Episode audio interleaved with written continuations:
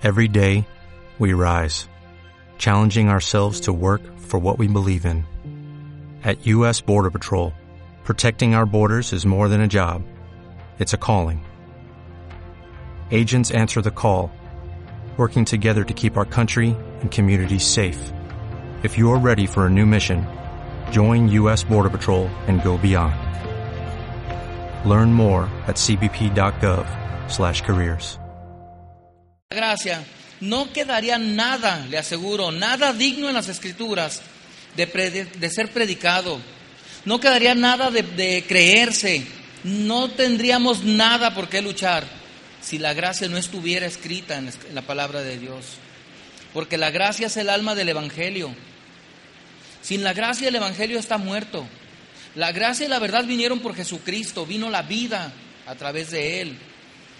Y también, pues nuestra relación estaría muerta con el Señor.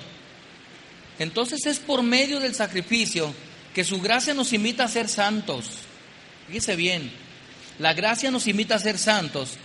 Y es porque por el puro afecto de su voluntad, por algo que nace dentro de Dios o que hay dentro de Dios, que Él decide habitar entre nosotros. Levítico 16, 29 es un capítulo que hemos visto. Señala que era un acto que nosotros debemos tener presente cada día de nuestras vidas, así como aquellos lo debieron tener. Y Dios les dice ahí, y esto tendréis por estatuto perpetuo. En el mes séptimo a los diez días del mes, afligiréis vuestras almas. Eso es hacer un análisis personal. No es porque se ponga a llorar, es hacer un análisis personal. Y ninguna obra haréis, ni el natural ni el extranjero que habita entre vosotros. Porque en ese día, ese día que tú te hagas un análisis personal, se hará expiación por vosotros y seréis limpios de todos vuestros pecados delante de Jehová. Día de reposo es para vosotros. ¿Para quién? Para nosotros. Y afligiréis vuestras almas. Es estatuto perpetuo. Nada habían hecho para merecer estar delante de Dios o para merecer su favor. Solo tenían que creer que Dios les había amado como cada uno de nosotros debemos hacerlo. Y eso era suficiente para que Dios vaciara su gracia y su favor sobre sus vidas. Solo tenían que hacer un acto personal. ¿Qué soy delante de Dios? ¿Quién soy? ¿Qué vida llevo? ¿Qué hago? ¿Qué hago? Hace bastantes años su servidor de repente estaba sentado en un lugar y despertó. Pero no desperté como de sueño. Parecía un sueño, pero de repente desperté sentado en un sillón y volteé y vi todo lo que había. Todo lo que hacía dije, ¿qué estoy haciendo aquí? Es lo que debemos pensar, afligir nuestras almas es pensar qué vida estoy llevando y pensar en la gracia de Dios. Porque la gracia es como la música del Evangelio. Sin ella el Evangelio permanece en silencio y de nuestra boca no saldría ninguna aleluya para con Dios. La gracia nos enseña que Dios trata con los hombres sobre la pura base de su misericordia, sobre el puro afecto de su voluntad. Romanos 11:6 nos dice que Dios otorga dones inmerecidos, perdones que no, que, no, que no merecíamos, sin tomar en cuenta nada de nuestro pasado o las buenas obras que puedan ser vistas por anticipado por Él. Dice Romanos 11:6, y si por gracia, ya no es por obras. De otra manera, la gracia ya no es gracia. Y si por obras, ya no es gracia. De otra manera, la obra ya no es obra. ¿Sabe qué hace Dios? Movido solamente por su clemencia, Dios desarrolla un plan para rescatar del pecado y sus consecuencias al, al que se acerca como un favor inmerecido. Eso es la gracia. Él ha proporcionado en la muerte de su Hijo Jesús una expiación por medio de la cual Él puede conceder su misericordia a cada uno de nosotros en el momento justo. También Romanos 4:16 Nos dice que Él acepta a todos aquellos que ponen su confianza en ese sacrificio, como aquellos que venían y traían el sacrificio. Y selecciona la fe, no las obras, como el camino de salvación, para que solamente sea por gracia, para que tú solamente creas que Dios me amó y se dio por mí. Por tanto es por fe, dice, para que sea por gracia. Si tú lo quieres, si tú quieres tener la gracia de Dios de otra manera, te estás equivocando. Decíamos en la escuela dominical, vas por la calle equivocada. Te diste vuelta en la esquina donde no era. A fin de que la promesa sea firme. ¿Saben, hermanos? Dios actúa por la gracia que se encuentra dentro de Él mismo por ese amor y no por ninguna otra conducta, ninguna otra razón en el pecador, ya sea pasada, presente o futura. La gracia de Dios no está motivada por nada de lo que ha sido creado. La gracia de Dios viene al pecador desde su pasado más lejano y comienza cuando no hay nada bueno en nosotros. Y la gracia comienza a obrar en lo que es bueno y aceptable y comienza y sigue y sigue trabajando hasta que su obra se completa. La gracia comienza a salvar y persevera hasta que todo está hecho. Dios nunca deja trabajos a medias. Es desde el principio hasta el fin, de la A a la Z. Y Jesús es esa gracia. Él ha dicho, yo soy el alfa y el omega, el principio y el fin. Él es el inicio de toda gracia y el que finalmente la concluirá. Él es el autor de la fe. Él es el autor y consumador. De manera que Él diseñó la gracia y Él mismo la llevará a cabo. Por eso dijo Juan, le vimos lleno de gracia y de verdad. Efesios 2.8 señala que todo en la salvación es por fe y por gracia. Todo es un favor inmerecido. Nada, nada por méritos personales, hermano. Nada, no hemos hecho nada. Porque por gracia sois salvos por medio de la fe y esto no de vosotros, pues es don de Dios. Romanos 9:16 también lo señala correctamente. Así que no depende del que quiere ni del que corre, sino de, de Dios que tiene misericordia. ¿Se da cuenta? No depende de nadie. Nadie merecíamos nada. Nadie hemos hecho nada. Todos nos desviamos a una, dice Isaías, ¿verdad? Todos nos fuimos como ovejas, cada uno por su lado. Pero sabe, querido hermano, cuando esta doctrina de la gracia se explica o se expone claramente, los hombres comienzan a criticarla. Porque esto no le agrada a los grandes pensadores de nuestro tiempo, a los filósofos, ni a los moralistas, ni a los religiosos. Por eso luchan contra el imperio de la gracia.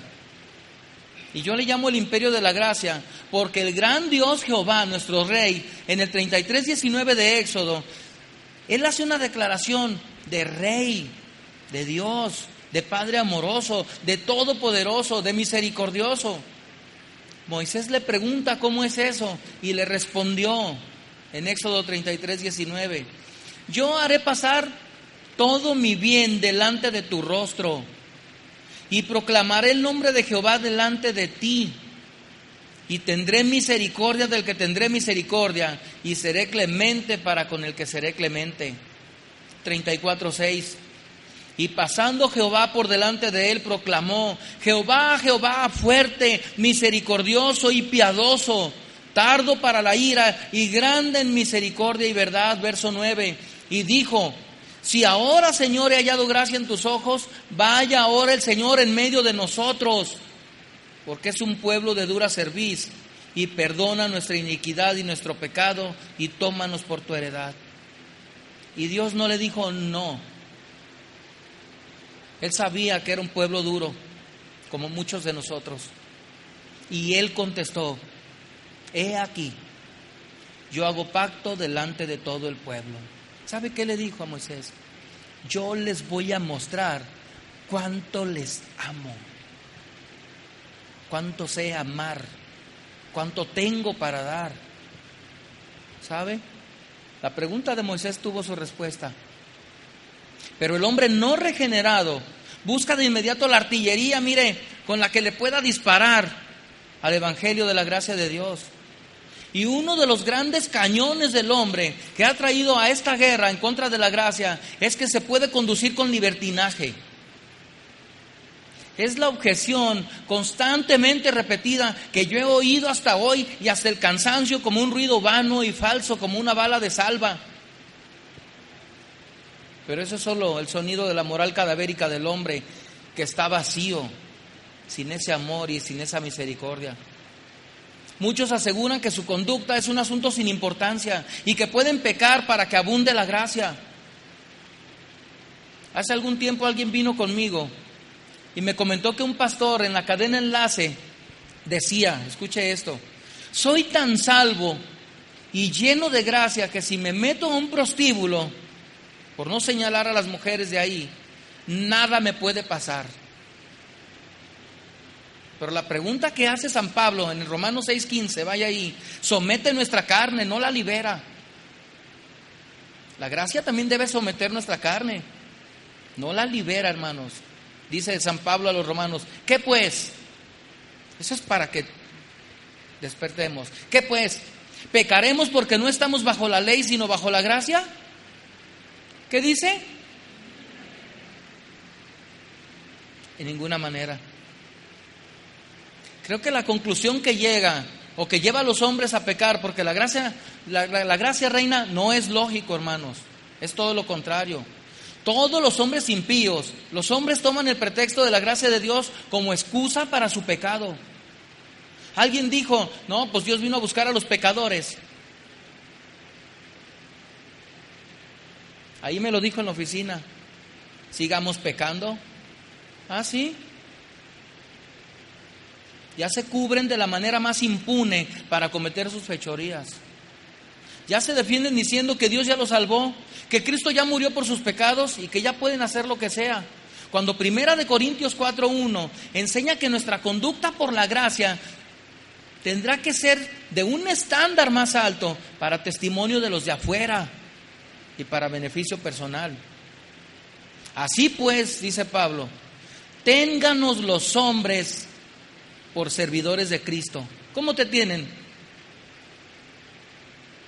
y administradores de los misterios de Dios. ¿Cómo le tienen allá afuera? ¿Verdad que es importante? Por eso el Señor dijo, afligiréis vuestras almas.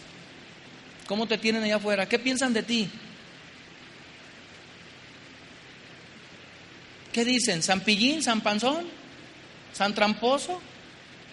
¿Cómo nos tienen allá afuera?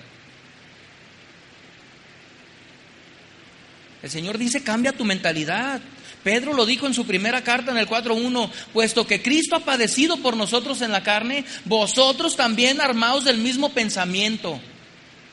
Aflige tu carne, aflige tu, tu alma, pues quien ha padecido en la carne terminó con el pecado. Y luego en el 4.10, de ahí mismo, de primera de Pedro, cada uno según el don que ha recibido, ministrelo a los otros como buenos administradores de la multiforme gracia de Dios. Todo el que hace esas cosas libertinas tiene en su corazón una conclusión diabólica, porque seguramente ninguna persona inteligente puede pensar que la bondad de Dios es una razón para ofenderlo. ¿Verdad que no? Más que estar agradecidos. Ningún ser inteligente, según segunda de Corintios 8:7, deja de lado el consejo que trae la gracia en todos los sentidos. Por tanto, o sea, por todo lo que ha hecho el Señor, como en todo abundáis, en fe, en palabra, en ciencia, en toda solicitud, si ya abundas en todo esto y en vuestro amor para con los hermanos, abundad también en esta gracia. Pero sabe, la locura moral produce extraños razonamientos. Y ese es el engaño del Dios de este siglo. Dios ya te salvó. Jesús ya murió en la cruz por ti. Ya, ya. ¿Qué tienes que hacer? ¿Qué? Las palabras que yo he escuchado, mire, todos somos hijos de Dios. Somos hijos de Dios. ¿Sí? Pero nos podemos comparar como cuando los judíos le dijeron a Jesús, nosotros somos hijos de Abraham. Ah, sí, pues si fueres hijos de Abraham, las obras de Abraham harías. Y fueron señalados como hijos del diablo. Mas tú me quieres matar. Y muchos quieren desaparecer a Jesús de sus vistas. Eso es una gracia equivocada. Por eso cada uno de nosotros debemos responder a la pregunta de Pablo en Romanos, capítulo 6, versículo 1 y 2. Cuando Él escarba en nuestro interior para descubrir nuestras inclinaciones, porque todos tenemos inclinaciones, todos, todos. ¿Qué pues diremos? ¿Perseveraremos en el pecado para que la gracia abunde? ¿Qué dice usted? Que no, ¿verdad? En ninguna manera se contesta, porque los que hemos muerto al pecado, ¿cómo viviremos aún en él? ¿Cómo? ¿Usted se imagina vivir en su vida pasada? ¿Cómo sería? Entonces, ¿por qué perseveramos en el pecado? ¿Cómo viviríamos pues en nuestra vida pasada? ¿Cómo éramos, hermanos? ¿Qué fuimos en aquella vida? ¿Qué fuéramos hoy? ¿Cómo perseveraremos en el pecado? Los hombres, hermanos, deben ser perdonados por gracia, renovados por gracia, transformados por gracia, santificados por gracia, preservados por la gracia. Y cuando eso llegue a suceder, será la edad de oro para nuestras vidas. Cuando tengamos ese don completamente desarrollado en nosotros. Pero esa gracia solo reinará cuando tenga presente el sacrificio de Cristo como su salvación perpetua. Dios les dijo a aquellos, cuando ellos traían el animalito para ser perdonados, esto será un estatuto perpetuo. Deberás tener tu mente, tu corazón y tus sentidos puestos en el día de la expiación, el día que Cristo vino a tu vida. Pero sabe, mientras al hombre solamente le enseñemos su deber y se le deje para ver que cumpla él con su propia fuerza, va a ser un trabajo en vano. Porque podemos darle latigazos a un caballo muerto por mucho tiempo y de tas, tas, tas, sin que se mueva. Necesitamos infundirle vida. De lo contrario, todos los latigazos serán en vano. Solo el Evangelio proporciona a los hombres motivo y poder. Solo el sacrificio de Cristo, hermano. Y es al Evangelio al que debemos mirar como el verdadero reformador del hombre Hechos 20, 24, nos dice que pese a las cosas que se digan y pese a las cosas que se sufran, el esfuerzo debe hacerse. Dice San Pablo ahí, pero de ninguna cosa hago caso.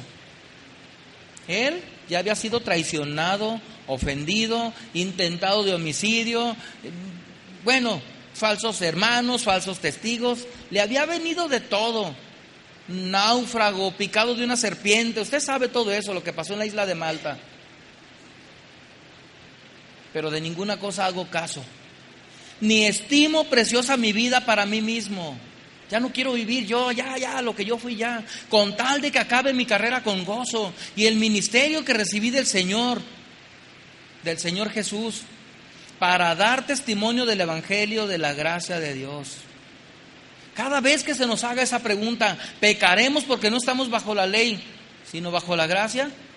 ¿Sabe qué nos ayudaría mucho? Si respondiéramos, ay, que Dios me ayude. Dios no lo quiera. Así se da testimonio de la gracia. Dios les dijo, por medio de ese sacrificio serán limpios de sus pecados. La gracia tiene siete puntos que quiero que veamos. Porque estos siete puntos enseñan que la gracia de Dios promueve una santidad en los hombres. Y el primer punto es que la salvación por Cristo es salvación del poder del pecado. Ese es el primer punto. Salvación del poder del pecado. Cuando predicamos la salvación a las personas peores, como yo fui, algunos suponen que decimos una simple liberación del infierno y entrada al cielo. Incluye todo eso y trae ese resultado, pero no es lo que queremos decir. Lo que queremos decir por salvación es liberar del amor al pecado, cambiar de amor. Porque puedas estar amando tus cosas, pero cuando tú amas a Cristo, tú cambias tu amor. Eso es salvación. Rescatar del hábito del pecado, dejar de hacer aquello, hacerte libre del deseo del pecado, así como lo determinaba Dios cada día de la expiación. Cuando el sacrificio dejaba en libertad de culpa al pueblo para continuar con comunión con Él, esto era un día de reposo para el pueblo, descansaban de sus culpas, descansaban del hábito. Romanos 6:22 enseña ese principio en el cuerpo de Cristo y su afecto en el creyente, su efecto, perdón, en el creyente. Y nos lleva a un tiempo presente. Mas ahora que habéis sido libertados del pecado y hechos siervos de Dios, ok, ya nos perdonó, ya está el sacrificio, ¿ahora qué? Tenéis por vuestro fruto la santificación y como fin la vida eterna. Así es, hermanos, si es así, si esa bendición de la liberación del pecado es el don de la gracia divina, entonces, ¿de qué manera ese don o la distribución de la gracia puede producir pecado? No puede. Es todo lo contrario. Entonces, si es todo lo contrario, debemos apresurarnos de arriba abajo y por todas partes donde andemos y digamos a los hombres que Dios por su misericordia está dispuesto a liberarlos del pecado, del amor al mal hábito de hacerlo y venir a convertirse en nuevas criaturas. ¿Qué daño puede venir según la moralidad de Dios? ¿Podrá venir algo? No. Es la moralidad más ejemplar. Entonces como sacerdotes de Dios, hombres y mujeres, administremos la gracia, divulguemos el Evangelio para que todos los hombres lo crean, lo oigan. Esa gracia les cambiará su amor por las cosas carnales. Ezequiel 34, 7 nos dice que cualquiera que sea la condición pasada, Dios te puede renovar de acuerdo al poder de su gracia. Así que los que son como para Él, son para Él como huesos muertos y secos, pueden ser revividos por su Espíritu. Solo basta la predicación del Evangelio. Me dijo entonces, profetiza sobre estos huesos y diles, huesos secos, oíd palabra de Jehová. Así ha dicho Jehová el Señor a estos huesos. He aquí yo hago entrar espíritu en vosotros y viviréis y pondré tendones sobre vosotros, y haré subir sobre vosotros carne, y os cubriré de piel, y pondré en vosotros espíritu, y viviréis, y sabréis que yo soy Jehová. Profeticé pues como me fue mandado, y hubo un ruido mientras yo profetizaba, y aquí un temblor, y los huesos se juntaron cada hueso con su hueso. Y miré, y aquí tendones sobre ellos, y la carne subió, y la piel cubrió por encima de ellos, pero no había en ellos espíritu. Escuche esto y me dijo, profetiza al espíritu, al espíritu del hombre, porque no es con mayúscula. Profetiza al espíritu, profetiza, hijo de hombre, y di al espíritu, a su interior. Así ha dicho Jehová el Señor, espíritu, o sea, Espíritu Santo, porque está con mayúscula, interprételo así. Ven de los cuatro vientos y sopla sobre estos muertos y vivirán. Cuatro vientos cuatro libros llenos del poder de Dios que forman el Evangelio. Esa restauración y esa regeneración se verá reflejada en pensamientos santos y palabras limpias, rectitud para la gloria de Dios. Él está preparado con grande amor, con un grande amor para obrar todas estas cosas en todos los que creen. ¿Por qué muchos se enojan cuando alguien hace esta afirmación? Podemos retar a los más astutos, a los más sabios, a que objeten esta moralidad del Evangelio y de la gracia de Dios por medio de Cristo. Y sabe, hermanos, no podrían hacerlo. Entonces, si Dios le place, por el puro afecto de su voluntad, dar a los hombres nuevos corazones y espíritus rectos, si Él así le place, pues venga. Es la gracia de Dios. Un segundo punto. En la gracia de Dios reina el principio del amor y es el único que ha demostrado poseer un gran poder sobre los hombres. Porque en la historia de las naciones muchos piensan que frenar los crímenes por medio de duros castigos, han caído en un error. La ley ordena la obediencia, pero no la promueve. No la promueve. Y por eso también crea desobediencia. Y se ha sabido que un castigo excesivo crea un delito. Por eso cuando hablamos de disciplina a los hijos, es bueno apretar el tornillo, pero hay que cuidar que no se barra, porque entonces el apriete no sirvió de nada. La tuerca se va a salir. Pero también como hijo debes estar sujeto a ese apriete, porque o se barre el tornillo o se barre la tuerca. ¿Verdad? No es responsabilidad meramente de los padres el amor disciplinado, sino también los hijos tener disciplina en amor hacia sus padres.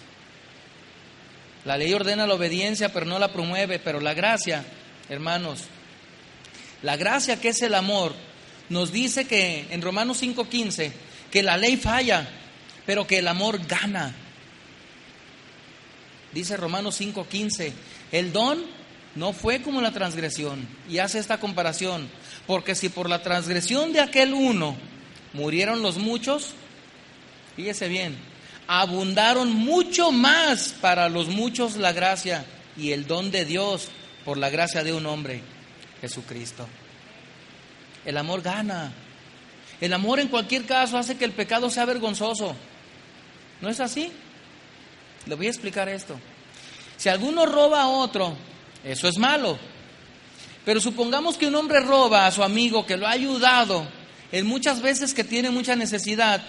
Todos dirán, ah, qué cuate tan... Es más gacho que el otro ratero. ¿Sabe? Entonces el amor marca el pecado en alguien como si fuera un hierro al rojo vivo. Si un hombre mata a su enemigo, pues es un delito muy penoso. Pero si le quita la vida a su padre o a su madre a quien le debe la vida, entonces todos dirán, ese es un monstruo, ¿verdad?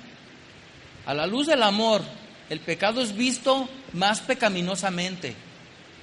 El amor marca la diferencia en todo sentido. Romanos 5:7 nos habla de en este sentido. Y vamos a recordar ese texto de Pablo. Ciertamente apenas morirá alguno por un justo con todo pudiera ser que alguno osara morir por el bueno. Mas Dios muestra su amor para con nosotros en que siendo aún pecadores, Cristo murió por nosotros. El amor gana, ¿usted lo cree? Les voy a platicar algo. Un borracho despertó en una mañana de estar bien pisteado esa noche. Despertó de su embriaguez. Y cuando despertó se vio que estaba ahí con la ropa puesta Así como llegó, se acostó. Entonces frente a él estaba una estufa y una niña montada en un banquito y esa niña estaba preparando un desayuno. Entonces le dijo este hombre, voy a omitir el nombre. Le dijo, mija, ¿por qué permaneces conmigo? Entonces la niña le dijo, porque eres mi padre y porque te amo. Entonces él se miró y dijo así para dentro de sí mismo, qué criatura tan torpe, harapienta y miserable soy. Y le volvió a preguntar a la niña, mi hija, ¿me amas? Y la niña le dijo, sí, padre, te amo. Y nunca te dejaré. Porque al morir mamá me dijo, mira, quédate con tu papá y siempre ora por él. Y uno de estos días dejará la bebida y será un buen hombre para ti, un buen padre. Por eso nunca te dejaré. Entonces el padre, desde ese día tomó una decisión. Él dejó la bebida y se convirtió en ese hombre de Dios que esa niña esperaba. Yo quiero hacerle esta pregunta. ¿La niña estaba confiando en la gracia inmerecida? ¿Verdad que sí? El poder del amor hizo de él un hombre mejor, hizo de él un hombre bueno. ¿Acaso el amor inmerecido de Dios no tiene una gran influencia en nuestros corazones para bien? Así lo dice Dios mismo en el libro de Oseas, capítulo 11, versículo 4, cuando la fidelidad y la santidad del pueblo escaseaba, cuando todos sus argumentos y sus cosas estaban primero. Y dice, con cuerdas humanas los traje. Usó instrumentos, personas como tú y como yo, para jalar a través del amor. No usó cuerdas espirituales, ¿qué dice ahí? Cuerdas humanas. Siempre habrá un instrumento en la vida que, que use Dios para que tú vengas al camino. Con cuerdas humanas los traje. Hubo alguien dispuesto a humillarse y a decirles, arrepiéntete. Fue y le predicó la esencia del Evangelio con cuerdas de amor, y fui para ellos como los que alzan el yugo sobre su cerviz, y puse delante de ellos la comida. ¿Cómo podré abandonarte, oh Efraín? ¿Te entregaré yo, Israel? ¿Cómo podré yo hacerte como Adma? Adma se traduce en desprecio. ¿Cómo te podré despreciar o ponerte como a Seboim en lejanía? Así se traduce. Mi corazón se conmueve dentro de mí se inflama toda mi pasión. No ejecutaré el ardor de mi ira, ni volveré para destruir a Efraín, porque Dios soy y no hombre, el santo en medio de ti, y no entraré en la ciudad. Como ave acudirán velozmente de Egipto y de la tierra de Asiria como paloma, y los haré habitar en sus casas, dice Jehová. La gracia de Dios se centra en el amor y siempre detrás de tu vida habrá alguien que tú no conoces. ¿Tú conoces a los que vienen a la oración? Pues ellos siempre están orando por usted. Que Dios use. Esas son las cuerdas humanas. Todo el favor inmerecido de Dios se encuentra en su gracia y tiene un poder para someter y conducir al ser humano hacia el bien. Es el amor el amor de tu padre, el amor de tu madre, del hermano, de la hermana, del pastor, del ministro, de las panderistas. Tú no te imaginas quiénes. El Señor sabe que aun siendo tan malos como somos los hombres, la llave de nuestros corazones está colgada en el clavo de su amor. Dios sabe que su bondad, aunque es muy contrariada, triunfará al final. Punto número tres. La gracia y sus acciones están conectadas con una revelación del pecado. Y yo le quiero decir esto, la maldad en nosotros se vuelve amargosa, más excesivamente amargosa, antes de ser perdonada o cuando es perdonada. Porque cuando el sacerdote venía al tabernáculo, solo un año era soportable delante de Dios. Solo un año. ¿No entraba cada año el sacerdote? Solo un año era soportable y por eso se recurría al sacrificio. Y cada vez que se hacía ese año, en ese año, demuestra nuestra debilidad y también nuestra necesidad. El Salmo 51.3 nos muestra nuestra condición, porque cuando Dios comienza a tratar con un hombre con miras a borrar sus pecados y convertirlo en su hijo, lo conduce y lo lleva a ver sus malos caminos en toda su atrocidad, en toda su maldad. Y lo hace mirar al pecado fijamente. Te hace ver tu pecado hasta que grites como David. Porque yo conozco mis rebeliones y mi pecado está siempre delante de mí. Yo tengo un hermano que pastorea en otro lugar y me prestó un libro, no sé si ha escuchado esto, que se llama Escaleras al Infierno. Búsquenlo en la librería. Y cuando yo leí ese libro, fíjese bien cómo obró Dios. Yo vi que no había subido escalones, solo me faltaba uno. Varias noches antes había puesto un arma en mi boca. Ese era el escalón que faltaba. Y cuando yo vi ese libro, iré, de repente un día yendo por la central camionera, porque por ahí me juntaba, iba por la calle Gante, esa calle que explotó. Me detuve y vi en el piso, como que caminaba en un cristal y abajo había como lumbre.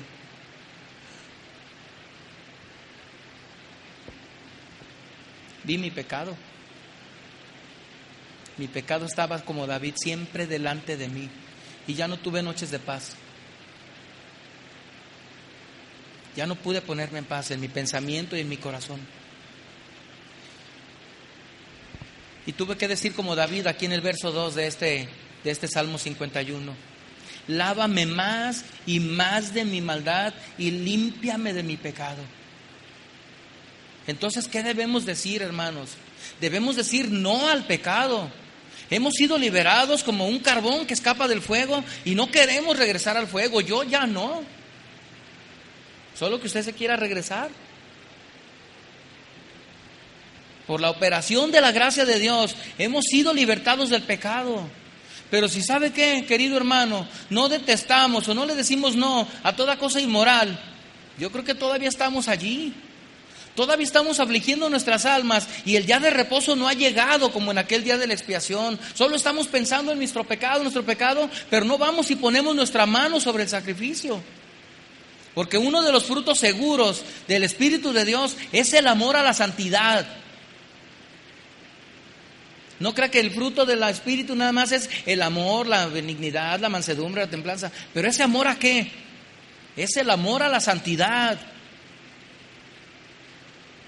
Un desprecio a todo camino falso. Ese es uno de los frutos del Espíritu. No solamente lo tome el amor. Ah, sí, yo te amo, yo te amo, yo te amo. No, hermano, no sea tan superficial. Ese amor es el amor a la santidad, a una vida diferente, a una vida en el sentido opuesto.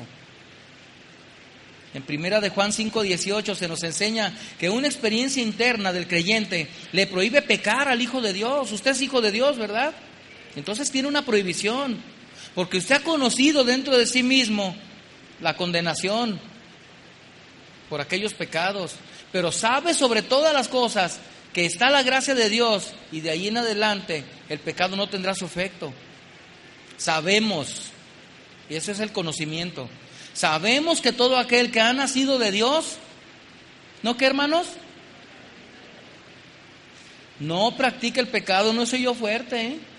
No practica el pecado, pues aquel que fue engendrado por Dios le guarda y el maligno no le toca. Todo aquel que es nacido de Dios, ¿qué? No practica el pecado, no. Ama a quien le dio la vida eterna, ama la santidad, ama la rectitud, ama la todo aquello que es bueno. Verso 20. Pero sabemos, otra vez conocimiento, que el Hijo de Dios ha venido y nos ha dado entendimiento para conocer al que es verdadero. Y estamos en el verdadero, en su Hijo Jesucristo. Este es el verdadero Dios y la vida eterna. La palabra central de la gracia para nosotros es conocimiento. Así que cada uno tiene conocimiento de su condición delante de Dios. Hoy usted allí tiene conocimiento de su condición delante de Dios, sea buena o sea mala. Cada uno sabe si continúa en sus pecados o si la gracia lo ha inundado, y está en el reposo de Dios. ¿Qué piensa usted de eso? ¿Tiene conocimiento, eh? Lo estoy llevando por el conocimiento de la palabra. Punto número cuatro. Debemos recordar segunda de Corintios 5, 17. Vaya ahí. Donde dice que todo hombre que prueba y recibe la gracia de Dios es hecho una nueva criatura en Cristo Jesús. Todos conocemos esto, ¿verdad? De modo que si alguno está en Cristo, las cosas viejas pasaron. He aquí, todas son hechas nuevas, todas. Y todo esto proviene de Dios, quien nos reconcilió consigo mismo por Cristo y nos dio el ministerio de la reconciliación.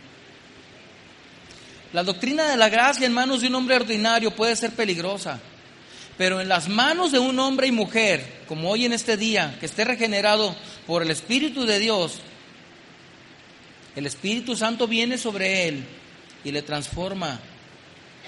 Usted no ocupa ser abogado, no ocupa ser doctor, no ocupa tener grandes estudios.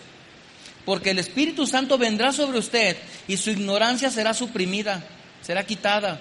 Sus efectos serán cambiados, su entendimiento es iluminado, su voluntad será sometida, sus deseos serán refinados, serán buenos, su vida será cambiada.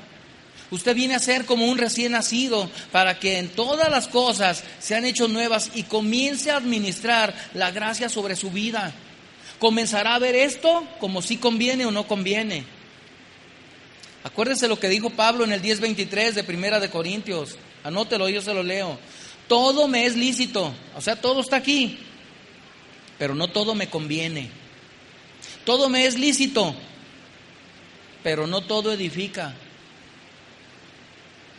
Comenzarás a tener un razonamiento mejor. Este cambio es comparado por la escritura como un día de reposo personal, como una resurrección de entre los muertos, como una nueva creación o como un nuevo nacimiento.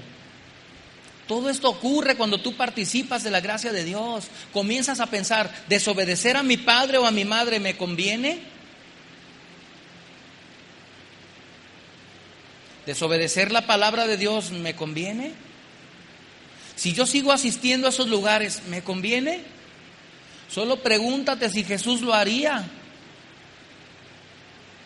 Solo pregúntate si Jesús lo haría. Jesús fue un hombre sujeto desde la niñez hasta su juventud, hasta el día del inicio de su ministerio. Estuvo al lado de su madre y de su padre.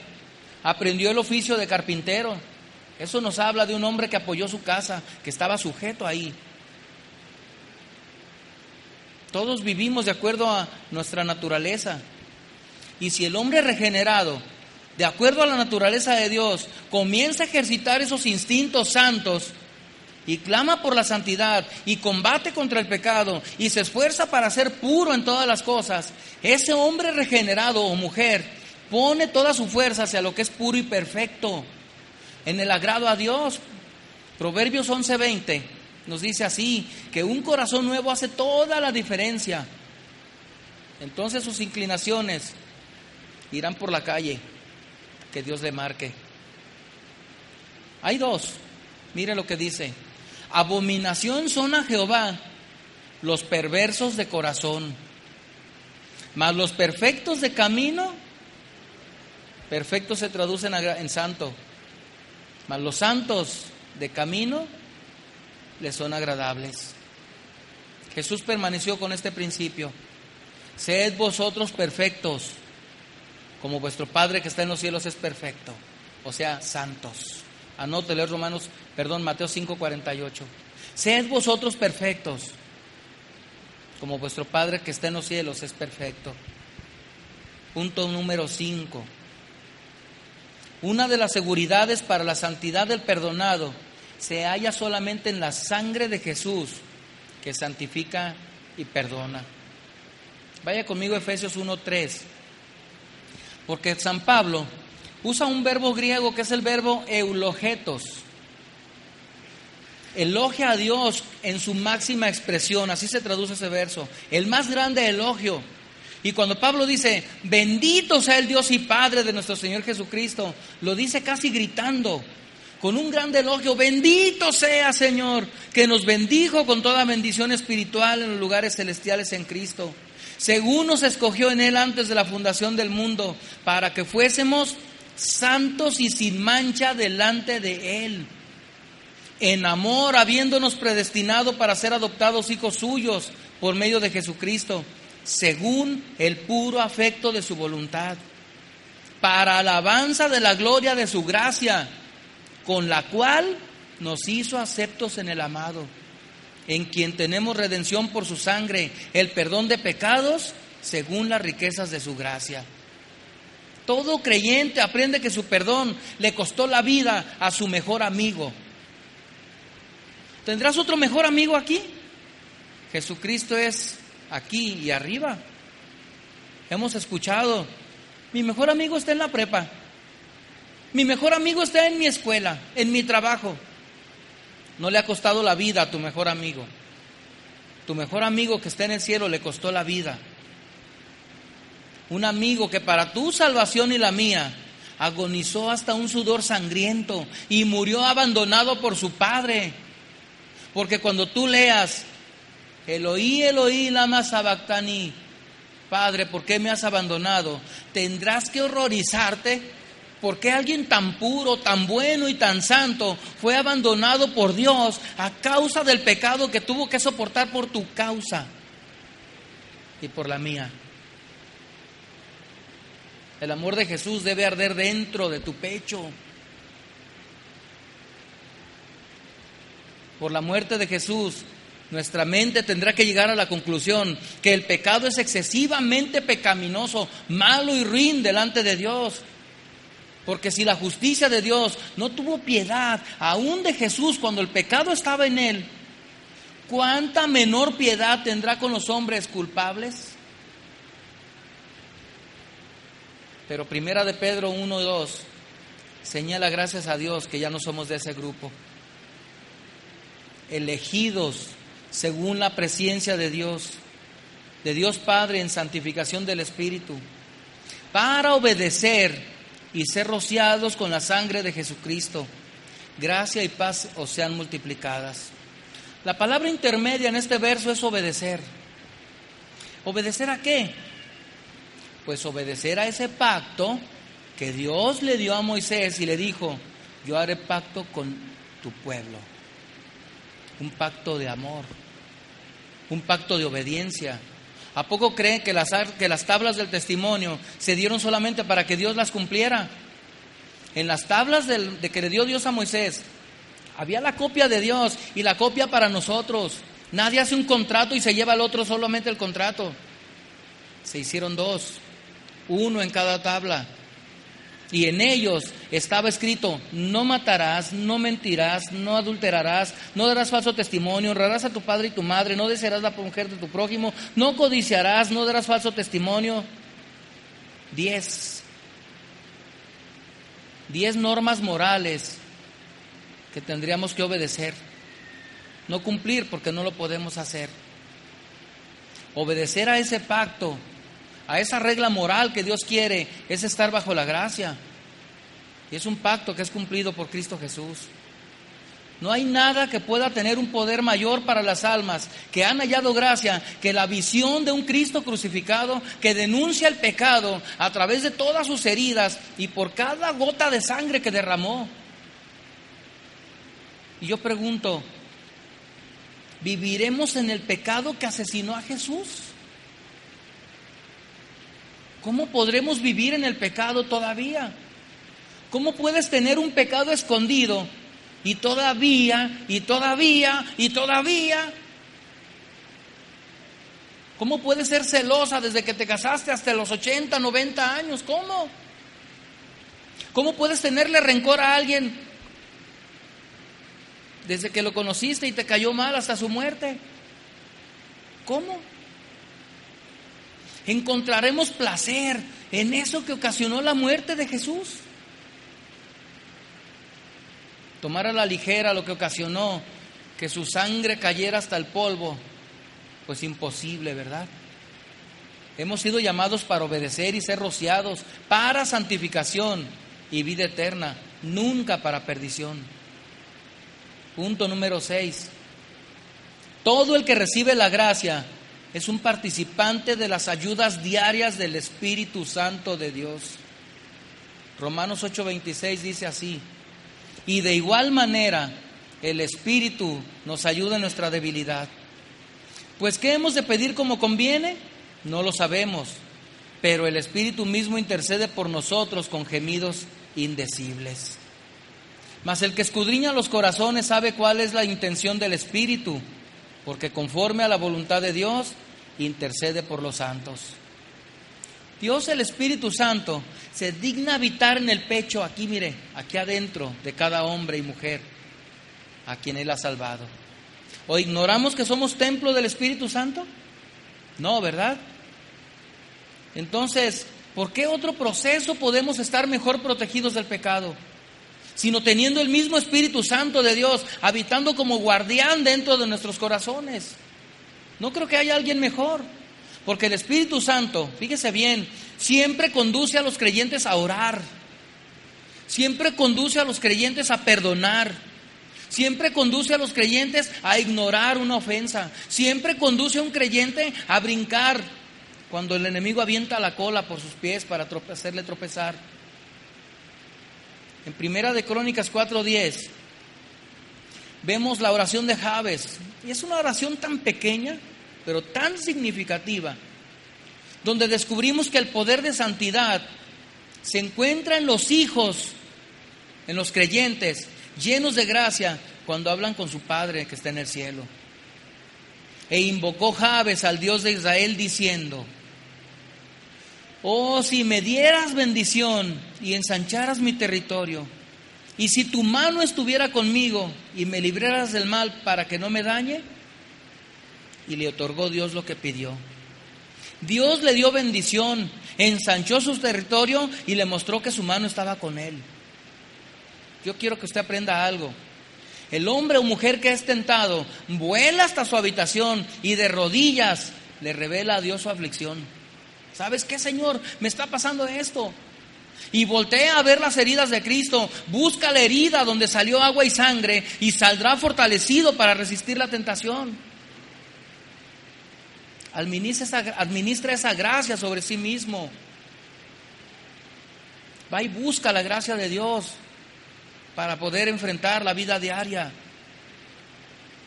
Acuérdese lo que le pasó a Isaías. Dios, Dios le dio bendición a Javes y Dios le, le dio bendición a Isaías aún siendo un mal hablado. En Isaías 6:5 está la revelación y la santificación que Dios puso.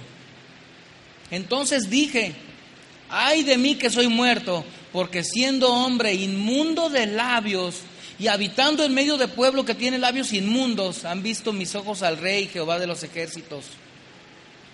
Y como Dios conoce lo que hay dentro, envió uno de los serafines, teniendo en su mano un carbón encendido, tomado del altar con unas tenazas y tocando con él sobre mi boca, dijo, he aquí que esto tocó tus labios y es quitada tu culpa y limpio tu pecado. El hombre que es tentado tendrá que ir de rodillas hasta la presencia de su Dios. Isaías ya no fue el mismo. Usted lea todo el libro de Isaías. Isaías ya no fue el mismo. Isaías predicó el Evangelio. ¿Qué cree que pasó? Si él era inmundo de labios, fíjese lo que había. Mentir, engañar, fingir había salido de su vida. Entonces engañar, fingir y mentir, como lo hacen los impíos, ya no te parecerá bien. Tú eres de otra raza, hermano, y tu conversión está por encima de ellos. Tu manera de hablar te descubrirá, y es porque la gracia de Dios te ha alcanzado, como alcanzó a Pedro aquella noche en que el Señor fue llevado a la cruz del Calvario. Tú hablas como aquellos, como los que estuvieron con Jesús de Nazaret y afligió su alma. Punto número siete y último. El hombre que participa de la gracia de Dios se refugia en ella. ¿En qué piensan la mayoría de las personas? En la comida, en la renta, en el trabajo, en el vestido, en las chanclas, en muchas cosas. Pero los hombres que consideran las doctrinas del Evangelio, meditamos en el pacto, la predestinación, el amor, el llamamiento, Dios en Cristo Jesús, la obra del Espíritu, la justificación, la santificación, la adopción y otros temas tan inagotables que tiene la palabra. Pues de esta manera el Salmo 119, 45 habló David cuando fue alcanzado por la gracia de Dios y se refugió en ella. Mire lo que dijo, y andaré en libertad porque busqué tus mandamientos. Hablaré de tus testimonios delante de los reyes y no me avergonzaré. Alzaré asimismo mis manos a tus mandamientos que amé y meditaré en tus estatutos. Acuérdate de la palabra dada a tu siervo, en la cual me has hecho esperar. Ella es mi consuelo en mi aflicción, porque tu dicho me ha vivificado. Otros hombres juegan con sus pecados como si fuera arena en la playa, aire hacen hasta castillitos. Pero el creyente que vive en la gracia inmerecida, camina entre colinas y montañas, camina en bosques oscuros, camina en valle de sombra de muerte, sin temor alguno. Porque dijo David, porque tú estarás conmigo. Si esta mañana alguien no ha visto la gracia en su vida, le voy a decir algo que le hará buscar a Cristo así como de un rayo. Había un hijo libertino y había sido el dolor de cabeza de su padre. Lo había robado, lo había avergonzado y por último terminó haciendo que sus cabellos blancos se acabaran porque el hombre murió. Ese sí fue un miserable y un sinvergüenza. Pero aquel hombre asistió al funeral de su padre y se quedó para oír la lectura del testamento. Y se había hecho completamente a la idea de que su padre no le iba a dejar un centavo. Y había resuelto que haría pasar ratos muy desagradables al resto de la familia. Si mi padre no me deja nada, voy a demandar y voy a pedir y voy a pelear. Pero para su asombro en la lectura del testamento se leyó algo así. El hombre había escrito, en cuanto a mi hijo Pillín, aunque ha derrotado terriblemente mi riqueza y ha sido la aflicción de mi corazón, quiero que sepa que aún lo considero mi hijo querido. Y por consiguiente, como muestra de mi imperecedero amor, le dejo a él la misma proporción que al resto de sus hermanos. Se salió corriendo de ahí porque no se podía aguantar más. Ese grande amor de su padre lo había dominado aún muerto. Entonces fue a ver al notario a la mañana siguiente y le dijo, oiga, se me hace que usted no leyó bien. No, sí, aquí está, mire. Entonces aquel hombre hasta se pegaba en la cabeza de sopes. Casi me debo maldecir por haber afligido a mi padre así. Y decía en su corazón, chispa, si lo pudiera recuperar de nuevo.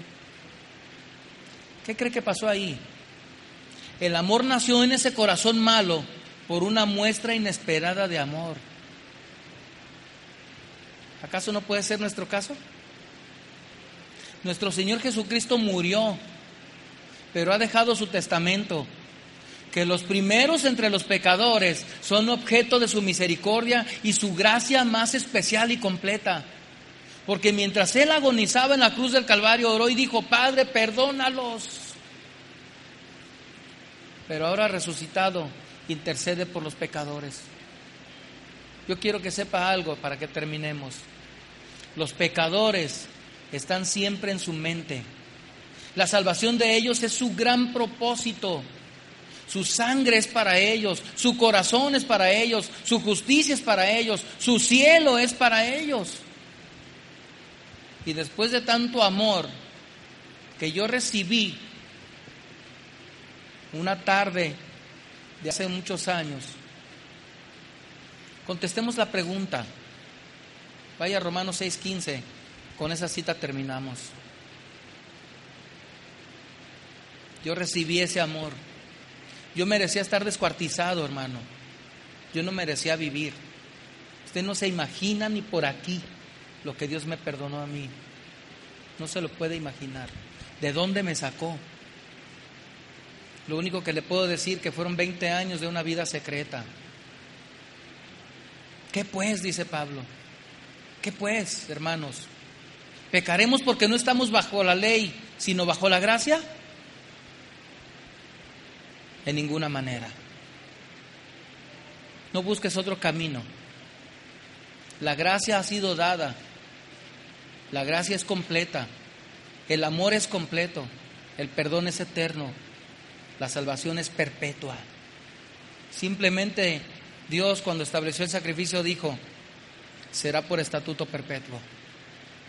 Porque hasta en el Apocalipsis, en la alabanza al Cordero de Dios dice, porque tú fuiste inmolado y con tu sangre nos has redimido para Dios y nos has hecho reyes y sacerdotes. ¿Cómo los reyes y sacerdotes podremos vivir en el pecado? Póngase de pie, por favor. ¿Pecaremos porque estamos no estamos bajo la ley, sino bajo la gracia? No, hermano, en ninguna manera seamos administradores de la gracia de Dios sobre nuestra vida. Cierre sus ojos, por favor. Cierre sus ojos.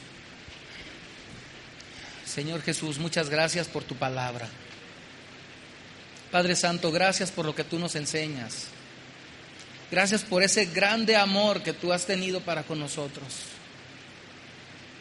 Porque simplemente hoy, simplemente hoy, muchos de nosotros, Padre, tenemos cosas de que arrepentirnos.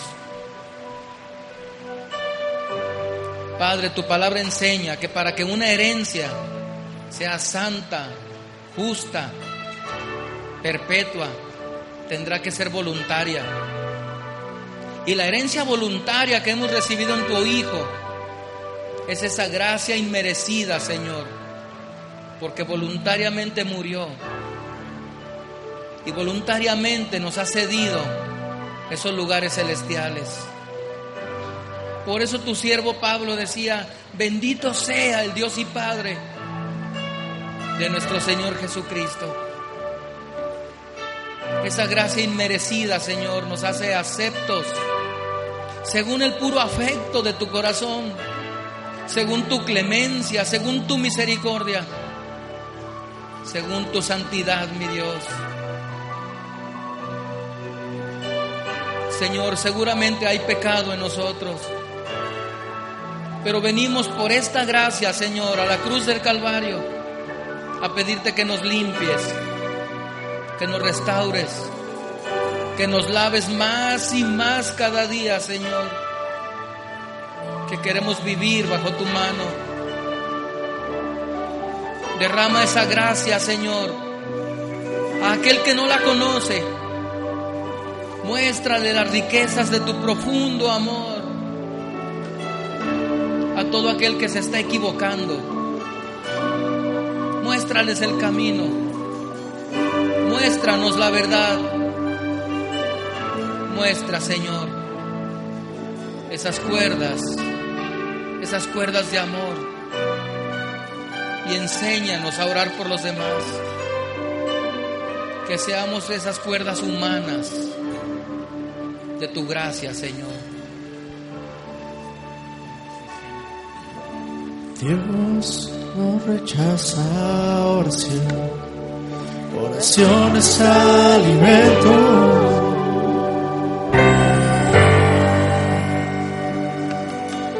Nunca vi un justo sin respuesta o quedar en sufrimiento.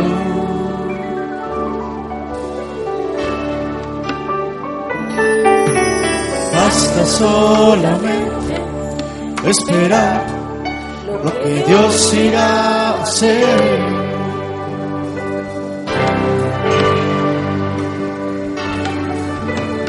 Cuando Él levante tus manos, es hora de vencer. Oh, alaba, simplemente alaba. Estás llorando, alaba.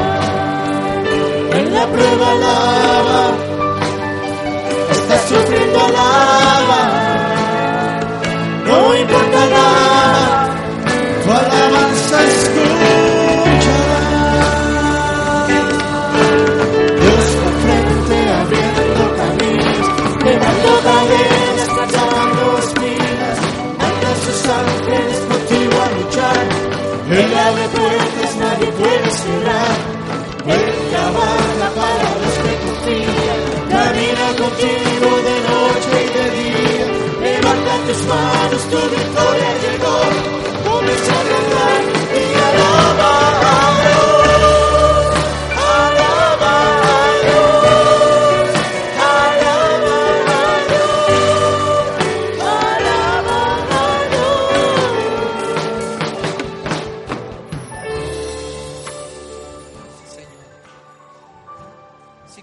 De amor nos has traído, tú usaste a alguien, tú usaste a alguien para que yo viniera delante de ti.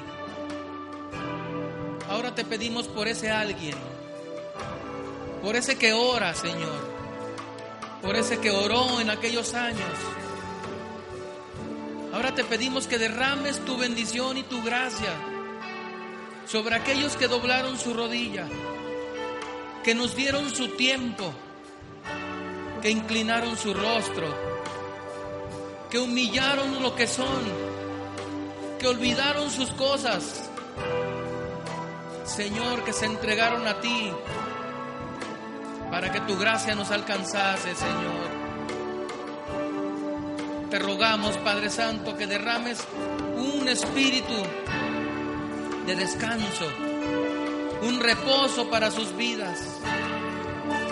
Te rogamos por aquellos que no tuvieron en cuenta el clima, el tiempo, sino que se postraron, predicaron, se entregaron, consagraron su tiempo. Señor, para que cada uno de los presentes llegáramos a ser tus hijos, llegáramos a ser tu tesoro, llegáramos a ser tus sacerdotes, tus reyes, tus herederos, tus siervos. Bendice esa vida, derrama de tu gracia, perdona sus pecados. Señor, por la sangre del Cordero te lo pedimos. Ese Cordero que perdona, que sana, que limpia, que santifica, que ama, que perfecciona, que edifica, Señor. Te rogamos por las madres preocupadas en este lugar, por nuestros enfermos. Danos este día de reposo, mi Dios. Es para nosotros por tu gracia, Señor. La gente necesita entender lo que Dios está hablando.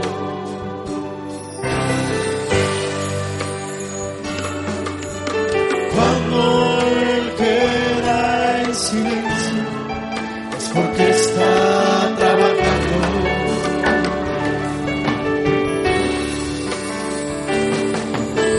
Basta solamente esperar lo que Dios irá a hacer.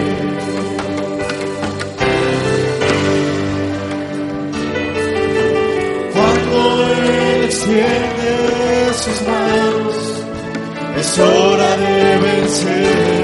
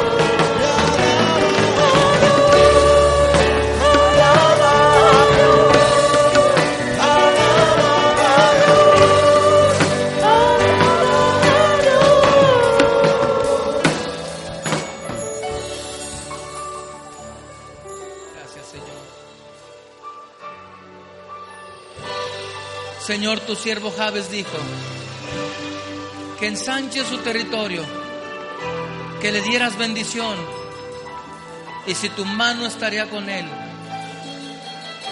Y tú le diste lo que te pidió. Él clamó a tu gracia. Y esta tarde te pedimos, Señor, que corones la petición de mis hermanos. Si hemos hallado gracia delante de ti, Señor, corona la petición de cada uno de nosotros. Si es tu voluntad, Señor, corona la petición. Y Señor, queremos sentirnos como Javes cuando le diste aquella bendición. cuando respondiste a su clamor. Padre, habiendo recibido todo lo que te pidió. Es por eso que clamamos a ti, Señor, por esa gracia que ha venido por Jesucristo. Gracias por ese grande amor. No lo merecíamos nadie. Solo ayúdanos a permanecer en ese amor. En el nombre de Jesús.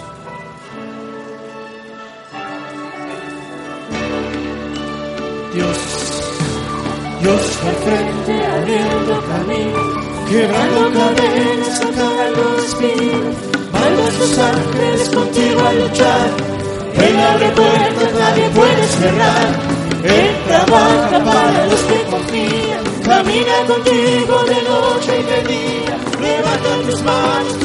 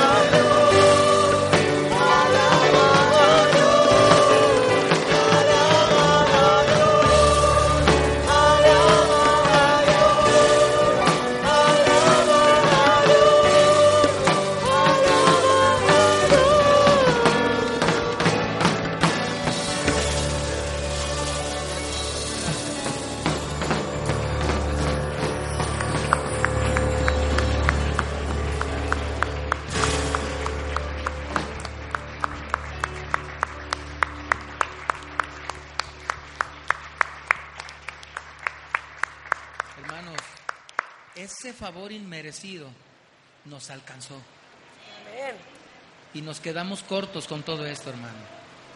Ese amor de Dios nos ha cubierto. Su protección, su mano, su poder. Esa es tu gracia. Disfrútela, hermano. Pero libérese de la vieja práctica. Despida a su hermano que tiene al lado. Que el Señor le bendiga y le guarde. En Sherwin Williams somos tu compa, tu pana, tu socio, pero sobre todo somos tu aliado, con más de 6.000 representantes para atenderte en tu idioma y beneficios para contratistas que encontrarás en aliadopro.com. En Sherwin Williams somos el aliado del PRO.